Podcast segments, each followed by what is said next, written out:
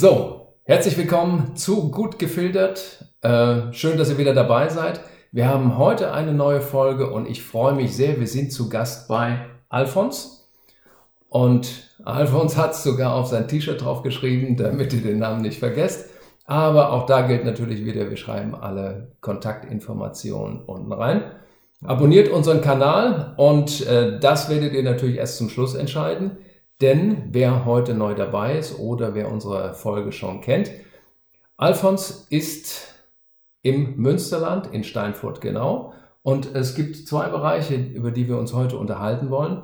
Das eine sind die Ionentauscher. Viele von euch machen sich Sorgen über den Kalk im Leitungswasser. Und dann werden natürlich Geräte angegriffen und äh, so kalkhaltiges Wasser im ganzen Haus oder in der Wohnung zu haben, in der Dusche, in der Küche, ist nicht so schön. Und zum anderen wollen wir uns heute unterhalten. Alfons hat äh, mehrere Jahre Brunnen, selbst Tiefenbohrungen vorgenommen. Und für die Leute, die autark leben und sagen, ich möchte Wasser entweder aus dem Brunnen nehmen oder äh, über Tiefenbohrungen beziehungsweise oder über Regenwasser auch, auch die Variante gibt es, Regenwasser aufzufangen und das dann zu filtern, was es da für Möglichkeiten gibt, wir gehen zumindest in die Richtung Tiefenbohrung von Brunnen, Regenwasserauffang und wir starten aber mit dem Bereich Ionentauscher. Sehr gerne, lieber Thomas. Ich freue mich, dass ich heute einmal bei dem Podcast dabei sein darf. Äh, Thomas ist zu Besuch, weil wir eine neue Homepage gestalten. Das kann er sehr gut. Und äh, nebenbei nehmen wir jetzt diesen Podcast auf. Ich habe mich kurz eingelesen, damit ich kein dummes Zeug rede. Und freue mich auf ja, den netten Gesprächsverlauf mit dir. Schön, freue mich. Ähm, Kalk im Leitungswasser ist unabdingbar. Calcium und Magnesium bilden den Kalk, der sich dann niederschlägt in den Rohren oder dann, wenn es äh, aus dem Wasserhahn rauskommt. Ja. Am Wasserhahn sieht man es auch schon, am, am Perlator. Das sind so die, die ersten naja, Anzeichen, dass eine Menge Kalk im Wasser ist. Und natürlich, wer einen Wasserkocher hat oder eine Kaffeemaschine, sieht da dann den weißen Rand, der sich oder die, den weißen Absatz, der sich da bildet. Wasser löst Mineralien auf. Das ist Fakt. Ich weiß jetzt nicht genau, wo schaue ich hin? Schaue ich in die Kamera? Schaue ich zu dir? Beides ist Beides. vollkommen in Ordnung. Wasser löst Mineralien. Und ähm, die sind halt sehr unterschiedlich. Wir haben verschiedene. Wir haben Calciumchloride, wir haben Natriumchlorid, wir haben Kaliumchlorid, Magnesium, äh, oftmals sind es die Salze der Salzsäure, halt, die im Wasser gelöst sind.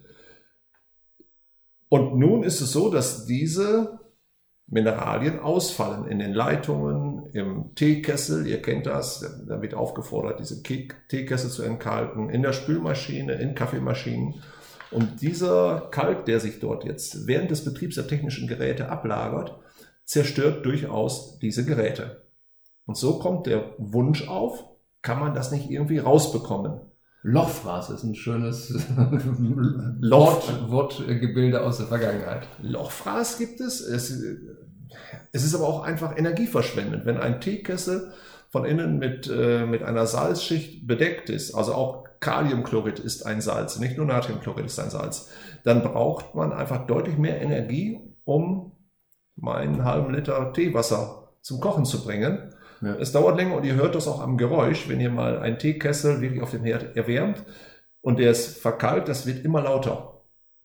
Wir haben, da, wir, haben einen, wir haben, da, einen, Siedeverzug, das dauert länger und ist auch sogar unangenehm. Entkalt diesen Kessel einmal mit dafür vorgesehenen Mitteln, manchmal reicht auch Essig.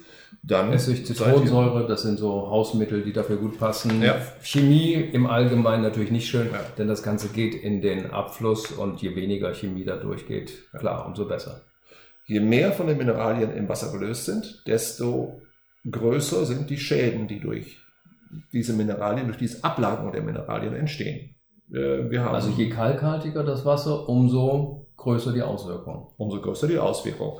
Äh, wenn ihr mal googelt und mal verstopfte Rohre anschaut, verkalkte Rohre, dann könnt ihr sehen, dass ein Rohrdurchmesser manchmal bis auf Stecknadelgröße zusammenwächst, einfach weil dort Kalk ausfällt. Über 20, 30 Jahre. Das ist ein langer Prozess. Aber der Schaden ist immens, den der Kalk in der Hausinstallation anrichtet.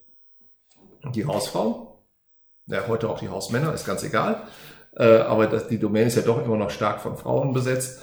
Ähm, die putzen, die wissen auch, wie schwer es ist, äh, Kalkflecken von den Duschabtrennungen und von den Fliesen abzubekommen. Wenn man da nicht ständig am Ball bleibt, hat man manchmal schnell eine Kalkhöhle produziert. Und das wird für viele der Ausgangspunkt sein, zu sagen, ich habe zu kalkhaltiges Wasser. Äh, wie kommt es, dass das äh, bei Regionen verschieden ist, der Kalk, die Kalksättigung oder der Kalkgehalt im Leitungswasser? Genau, es ist regional bedingt, weil das Wasser regional bedingt verschiedene Mineralschichten durchdrungen hat, verschiedene Gesteinsschichten. Wenn ich einen, äh, einen Filtersand am Rhein habe, dort löse ich weniger Mineralien aus, als wenn ich hier, jetzt hier im Münsterland, wir haben äh, kalkhaltigen Stein, also richtigen Kalkstein. Wenn da das Wasser, das, das Niederschlagswasser durchströmt, bis es einen Wasserhorizont erreicht, dann nimmt es sehr viel Mineralien auf. Und es ist immer ein Mischwasser, was die Wasserversorgung zur Verfügung stellen.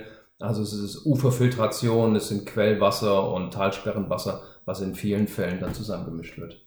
Oder es passt von vornherein, brauche ich nicht mischen. Wenn alles gut ist, ne. kann ich es auch so nehmen. Ne. Auf alle Fälle muss man sehr tief bohren inzwischen, um die entsprechende Wasserqualität noch fördern zu können. Jo. Ja, also genau.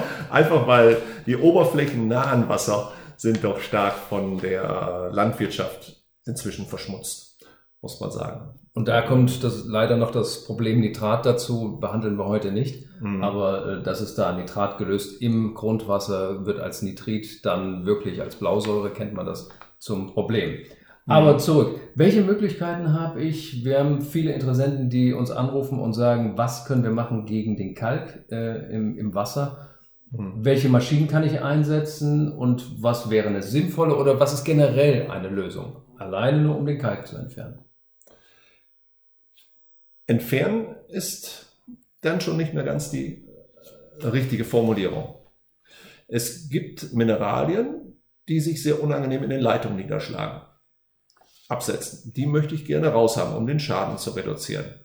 Äh, ich kann das komplett entnehmen Erste Variante. Oder ich kann es ersetzen durch ein weniger schädliches äh, Salz. Ähm, die erste Möglichkeit, wir nehmen den Ersatz durch ein weniger schädliches Mineral für die Hausinstallation, für die technischen Geräte. So muss man das sehen. Also um die Geräte zu schützen, nehme ich das, was die Geräte angreift und die Leitung angreift, heraus und ersetze es durch ein weniger schädliches. Also angreifen tut es der Kalk? also mhm. Calcium und Magnesium. Ja. Und ich ersetze das durch ein Element, ein Salz, was die Geräte weniger an. Was sehr viel lieber in Lösung bleibt. Ja. Nämlich unser schönes Kochsalz. Kochsalz bleibt gern in der wässrigen Lösung und schlägt sich nicht ab oder setzt sich nicht ab an Rohrleitungen. Mhm. Und deswegen würde ich lieber Kochsalz hinzufügen und dafür die Wasserhärten, Calcium und Magnesium herausnehmen. Ich tausche das einfach aus. Ich nehme Calcium und Magnesium-Ionen raus. Ich weiß gar nicht, ob ich die ganze Zeit rasche. Calcium und Magnesium-Ionen aus dem Wasser raus und ersetze die durch äquivalente Natriummengen. Äquivalent heißt, Natrium ist nur einfach positiv, Calcium ist zweifach positiv, also ich muss zweimal so viel Natrium zusetzen, um ein Calcium herauszunehmen. Ist die erste Möglichkeit. Also ich schicke das Wasser durch ein Polymer. Dieses Polymer, dieser Filtersatz, der da drin ist, nimmt äh, Magnesium und Calcium heraus und ersetzt im gleichen Zug die herausgenommenen Ionen durch Natrium. Mhm. Also Warum dann muss ich es ersetzen? Warum kann ich es nicht nur rausnehmen, in dem bei dieser Filtermethode? Geht nicht anders. Also das ist jetzt eine, banale Antwort, aber wir haben ja noch die, das negative Ion im Wasser. Es braucht einen Gegenspieler. Okay, verstehe. Ja? Ja. Sonst würde ich das ganze Gefüge im Wasser verändern. Ich muss es ersetzen, ich kann es nicht ersatzlos rausnehmen, dieses Ion. Nicht, nicht bei dieser Art der Filterung. Nicht bei dieser Art ja. der Filterung. Mhm. Ähm, nach einer gewissen Zeit ist dann äh, die Filtermasse gefüllt mit dem Material, was wir gerne raushaben wollen. Dann muss der Filter rückgespült werden. Das geht, indem man Rohwasser nimmt aus der Leitung und spült den Filter zurück. Und ähm, Calcium und Magnesium wird ja, dem Abfluss zugeführt, in den Abfluss eingeleitet. Und, dann, und, das Ganze passiert in einem Gerät und diese Geräte sind diese Ionentauscher. Das sind die Ionentauscher, gibt es in unterschiedlichen Größen. Hauswasseranlagen haben sie vielleicht 50 Zentimeter breit, 50 Zentimeter mhm. hoch, 60 Zentimeter tief. Und äh, die haben sogar einen Pendelbetrieb. Das heißt, sie sind immer funktionstüchtig, auch wenn ein Behälter sich gerade regeneriert. Man muss, um den Betrieb aufrechterhalten zu können, je nach Verbrauch, man muss immer Salz nachfüllen. Das sind Salztabletten. Ich hätte mal eine holen können.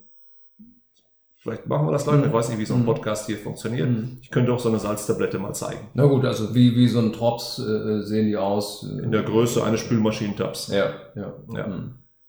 Äh, Also ein bisschen nachfüllen. Das Gerät meldet sich, äh, wenn das Salz verbraucht ist und dann muss der Betreiber der Anlage entsprechend Salz nachfüllen. Das heißt, ich habe dann aber auch wirklich salzig oder ich nehme das Salz im Wasser wahr. Das ist möglich, das zu erkennen, das Salz. Oder in, Man kann das messen. Ja. Schmecken halte ich für nicht möglich. Zumindest reichen meine Geschmackssinne dafür nicht aus, den erhöhten Natriumchloridgehalt herauszuschmecken. Mhm. Aber ein Hund beispielsweise oder Tiere generell, die ja über an der Stelle feinere Sinnesorgane verfügen, würden, wenn man sie denn Wenn fragen man sie könnte. fragen könnte, ich sag mal, die Hunde können es, ich weiß es nicht. Ja. Der Austausch war so schwierig mit, Ja. mit den Hunden bislang. Ich, ich kenne das von anderen Filtergeräten. Äh, Da wurden Tests gemacht zwischen Leitungswasser und gefiltertem Wasser. Und äh, tatsächlich sind Katzen, Hunde äh, da sehr sensibel, sowas wahrzunehmen. Und die gehen zum Teil auch lieber an Regenwasser draußen in der Pfütze, als das Wasser im Schälchen, was aus dem Leitungswasser Ja. kommt. Da ich mir kurz vorher ein paar Zahlen gesammelt habe, liegt mir gerade daran, einmal eine Relation hineinzubringen, damit das nicht alles nur Geplänkel bleibt, sondern dass wir eine Relation zum Salzgehalt im, im Wasser kriegen, vorher, nachher. Gerne. Ähm, wenn Sie sich die Wasseranalysen Ihrer Stadtwerke einmal im Internet herunterladen, einmal anschauen, dann steht da meinetwegen 15 deutsche Härtegrade. Wenn Sie 10 Härtegrade austauschen in einem Ionentauscher, so steigt mit jedem Härtegrad der Natriumchloridgehalt um 8,2 Milligramm pro Liter. Das ist, weil sich die Zahlen nicht merken können, ich nehme es doch vorweg, gar nicht. Wenn Sie drei Liter Wasser am, am, am Tag trinken, dann kriegen Sie vielleicht 0,6 Gramm Natrium, nehmen Sie auf. Das ist eine, also 100 Gramm Käse, nur mal im Vergleich, 100 Gramm Käse, sag ich Ihnen, das ist der Hammer. Da haben wir es. Hat 3,1 Gramm Salz, Natriumchlorid. Und wir reden hier um Milligrammbereiche, wenn Sie drei Liter Wasser trinken. Also wenn Sie drei Liter Wasser trinken, dann kriegen Sie vielleicht an der Maximalgrenze entlang, dann kriegen Sie vielleicht 0,6 Gramm zugeführt. Und wenn Sie 100 Gramm Käse essen, ich habe hier gerade Schmelzkäse, 3,1 Gramm. Also die, die Salzzufuhr übers Trinkwasser können Sie komplett vernachlässigen. Äh, fast der gesamte, gesamte Salzlast, die Sie bekommen im alltäglichen Leben, kommt über fertig verarbeitete Lebensmittel zu Ihnen. Wurst, Käse, Knabbergebäck. Und wenn Sie einen Schluck mehr Wasser nehmen, dann kriegen Sie 35 Gramm pro Liter. Deutlich klar, aber mehr Wasser trinkt keiner. Ähm, es sei denn, ich bin auf so einer Sohle, äh, äh, auf so einem Sohle. Man macht es nicht Aus Versehen schluckt man das auch, ja, wenn man beinahe untergeht. Aber das wollen wir nicht. Ja, ähm, auf der anderen Seite, wer Wert legt auf wirklich reines Wasser, möchte natürlich auch nicht im Milligrammbereich äh, Salz enthalten haben. Viele Stoffe, die da nicht hingehören ins Wasser, äh, sind ja auch im Milligrammbereich vertreten. Äh, Natriumnitrit, was sich dann in Nitrit umwandelt, äh, eben schon behandelt. Da sind wir mit 50 Milligramm. Ich schaue gleich nochmal, dass es genau bestätigt wird. Ansonsten hier unten die richtige Zahl. Mhm. Und ähm, ansonsten Hormone und Medikamentenrückstände, das ist auch alles im Milli-Bereich und Mikrobereich zum Teil. Ähm, nichtsdestotrotz hat es eine Wirkung und ähm, gerade die wollen wir natürlich vermeiden. Diese negative Wirkung von Stoffen, die ins Leitungswasser nicht reingehören. Ergänzend, man muss ja nicht unbedingt am Limit leben. Nur weil es nicht total schlimm ist, ist es ja nicht gut. Also äh, wir kriegen schon so viel Salz, müssen wir noch mehr Salz zuführen. Das muss man einfach mal klar vor Augen haben. Es macht es ja nicht besser, sich im Grenzbereich zu bewegen. Also Salz ist nicht gut, das wissen wir. Wir kriegen viel zu viel über fertig verarbeitete Lebensmittel. Muss man das noch aufaddieren? Hat einen ganz kleinen Einfluss das Wasser, aber es hat einen Einfluss. Kostenmäßig so ein Ionentauscher, wo liegt der? Oh, inklusive Montage 2000 Euro. Mhm. Und er kann ein ganzes Haus versorgen, also ein Einfamilienhaus, eine Wohnung? Ja, ein Familienhaus geht, geht ja um die äh, mit äh, Einwohner in diesem Haus dann. Da, da kann man äh, mit so einem Gerät, was ich gerade beschrieben habe, eine sechsköpfige Familie mit versorgen. Liegt ja auch dran, ob man nur die Trinkwasserstellen reinigt, also nur das Wasser, was zu den Trinkwasserstellen mhm. gelangt, reinigt, oder ob man auch das Wasser, was später dann durch die Toilette gegeben wird, mit aufbereitet. Das wäre dann ja quasi unnützer Kostenpunkt. Oder man müsste einen extra Kreislauf machen. Die Stoffe, die sonst im Wasser sind, wie eben schon angesprochen, auch Medikamentenrückstände und äh, Hormone, Drogenrückstände, ist ein großes Thema immer mehr in der EU. Werden solche Stoffe von einem Ionentauscher entfernt? Gar nichts. Das Wasser bleibt vollkommen so unrein, wie Sie es bekommen haben. Der Nur Ionentauscher kann nichts anbei. Ja. Halt. Geht nur um Gut. die Kalk wer, wer darauf legt, äh, zumindest eine klare Dusche, Duschwand und, und saubere Wasserhähne zu haben von innen. Äh, ähm, auf der anderen Seite auch dieser Kalk, diese Kalkablagerung im Rohr hat ja eine gewisse Aufgabe, das Wasser nicht direkt mit dem Kupferrohr in Verbindung kommen zu lassen. Genau. Ähm, eine, also es ist ja eine es bildet sich eine Schutz. Kalk ist nicht nur schlecht. Ja.